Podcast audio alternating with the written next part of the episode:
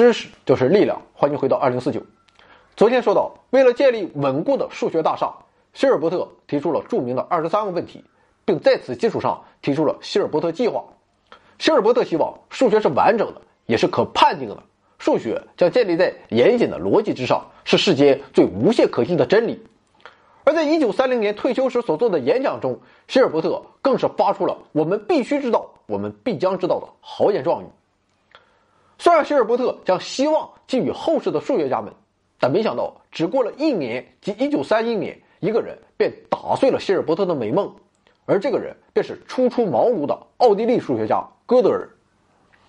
其实，在希尔伯特退休之时，哥德尔才刚刚登上数学舞台，在某种意义上，正是希尔伯特间接的将哥德尔引领到数理逻辑这个领域的。在希尔伯特和他的学生阿克曼合著的《数理逻辑原理》中，他们提到了这样一个问题：在形式系统中，真的命题是否都是可以证明的？而这正是哥德尔博士论文的主题。在这篇论文中，哥德尔证明了一阶位词演算是完备的，这就是不太著名的哥德尔完备性定理。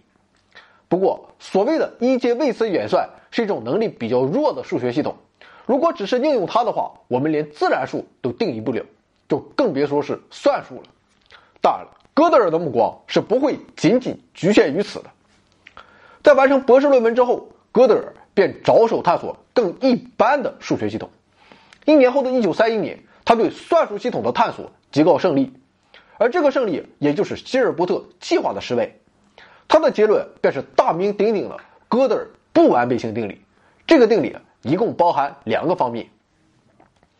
第一。哥德尔证明了，对于任意的数学系统，如果其中包含了算术系统的话，那么这个系统不可能同时是完备的和一致的。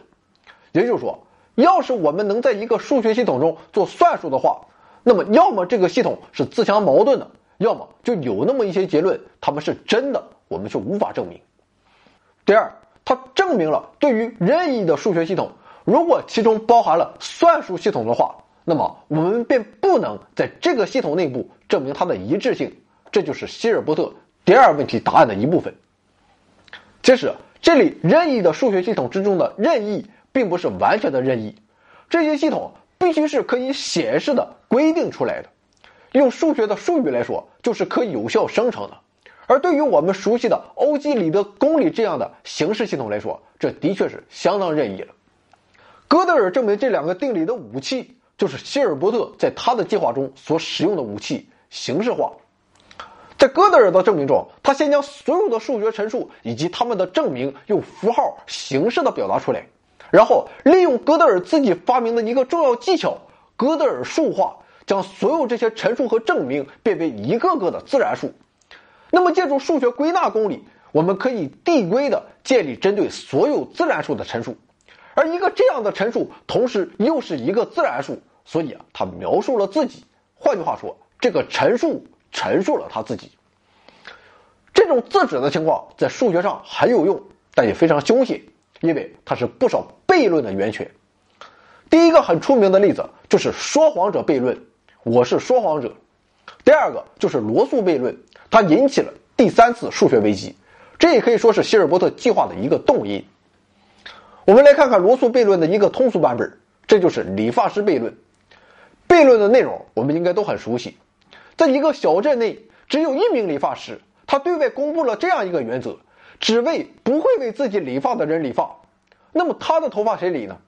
要是他自己理的话，啊，他就会自己理发了。那么根据他的原则，他不应该为自己理发。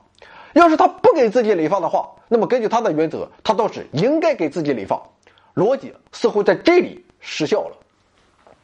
这种逻辑上的混乱局面。背后就是罗素悖论，非人化的表达就是定义一个集合，它包含所有不包含自身的集合，那么它是否包含自身？可见一切问题都在于包含自身这种自指的描述。后来，在德国人策梅洛和英国人弗兰克拉姆齐等逻辑学家的努力下，通过在集合论中添加正则公理等限制，才将这种危险的自指从集合论中排除。当然了，这是后话了。这种自指的性质尽管危险，但在哥德尔的妙手中，它就变成了证明的利器。他构造了一个命题，这个命题说的正是他自身的不可证明性。如果用类似说谎者悖论的语言来表达的话，就是不存在对这个命题的形式证明。如果它是真的，那么它是不可证明的，说明系统是不完备的，因为存在一个真的而又不可证明的命题。如果它是假的，那么存在一个它的证明，这样它应该是真的。这说明系统是自相矛盾的、不一致的。这就是哥德尔的第一个不完备性定理。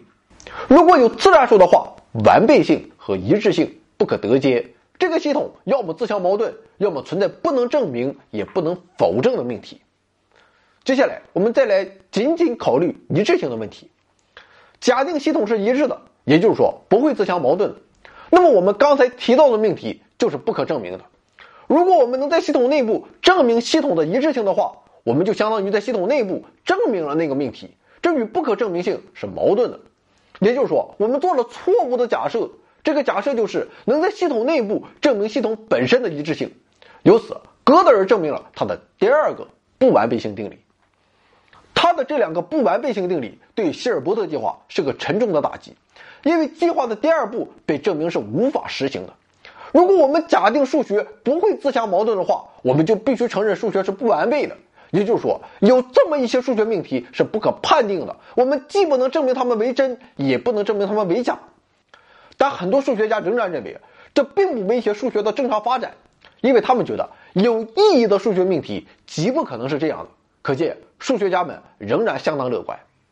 但是，这种乐观。恐怕也是徒劳的。这一次还是哥德尔，而且连同科恩，给这些数学家敲响了警钟。他们告诉世人，数学家研究的有意义的数学命题也可能是不可判定的。这一次，他们下手的又是一个希尔伯特问题，这便是由康托尔提出的连续统假设。这个问题位于列表之首，是一个纯粹的集合论问题。哥德尔证明了连续统假设和策梅洛弗兰克集合论是相容的。也就是说，二者之间没有矛盾。科恩证明了从策梅洛弗兰克集合论出发不能证明连续统假设。这两个结果综合起来，其实就说明了连续统假设在策梅洛弗兰克集合论中是不可判定的。让人惶恐的是，策梅洛弗兰克集合论正是解决第三次数学危机的武器以及现代数学的逻辑基础。如果这都是不可判定的，那么数学就要遭大难了。至此，哥德尔的魔鬼。第一次露出了真面目，希尔伯特第一问题竟然就是不完备性定理中预言的那类不知真假的怪异命题的一个实例，这实在是令人泄气。既然希尔伯特计划的第二步都被证明是不可行的，那么第三步也就没有必要继续下去了。昨天我们说了，第三步是寻求一个可以机械化的判定数学陈述的对错的程序。最终，由图灵提出的著名的停机定理也否定了这种可能性。停机定理的证明相对比较简单，也是利用自指的技巧证明这样的程序是不可能存在的。至此，希尔伯特那宏伟的计划宣告全盘失败。不过，既然对全部数学真理进行形式化是不可能的，但数学家们并不打算放弃，他们决定退而求其次，尝试形式化他们熟悉的数学。法国的贝尔巴基学派在这方面成果卓著，这是在巴黎高师的一群数学家，他们继承了希尔伯特的一些理念，目标是将所有已知的数学在集合论的坚实基础上重建。他们出版了九本这方面的专著，每一部都以严密的功利化方法吸引着后来者的目光，而且他们的每本著作都会经过多次的修订。令希尔伯特的灵魂有所安慰的是，算术系统的一致性最终被证明了。这个证明用到了不在算术系统内的超限归纳法，它可以被视为一种加强版的数学归纳法，是用在无穷序数上的。这其实就假定了策梅洛弗兰克集合的一致性。当初康托尔建立无穷集合论时，曾遭到了不少人的攻击。这时，希尔伯特挺身而出，为康托尔和他的无穷集合论疾呼。他说：“没人能将我们从康托尔创造的乐园中赶出来。”如今，康托尔的无穷集合论衍生出来的超限归纳法，反过来又部分实现了希尔伯特的梦。这是冥冥之中的安排，还是希尔伯特的敏锐眼光所致？恐怕没人能说得清楚。不过，即便如此，哥德尔的魔鬼仍在肆虐。越来越多的数学问题被证明是不可判定的，这些不可判定的问题也越来越初等。乍看起来并非不可琢磨，但到头来却不可判定。比如说，如果我们用可数种颜色对每一个实数染色，是否必定存在四个互不相等的数 a、b、c、d，使得它们的颜色都相同，而又满足 a 加 b 等于 c 加 d？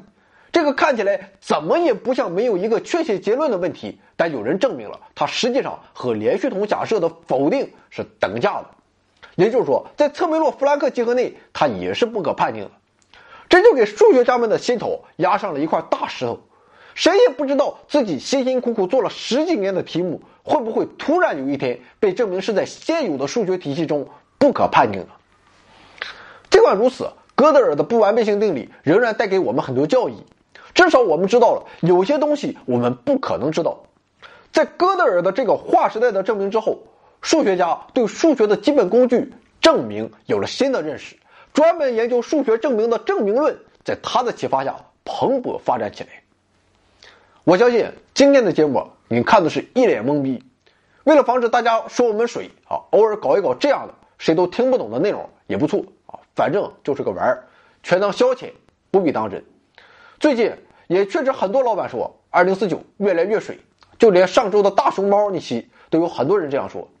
其实我还真没觉得这样，可能是大家的阈值都提高了吧？啊，这也是好事。放心，我们也在努力。今年进入最后的收官阶段了，我们也准备连放大招了。总之，今天的节目听不懂啊，没关系啊，我也一点也不懂，只要记住一点就行了：数学如同人生。如同爱情，有些东西是真的，但是你永远无法证明。回到二零四九微信订阅号已全面升级，微信搜索“回到二零四九”或 “back to 二零四九”，阅读节目文本，还有更多惊喜，精神的、物质的，还有你懂的。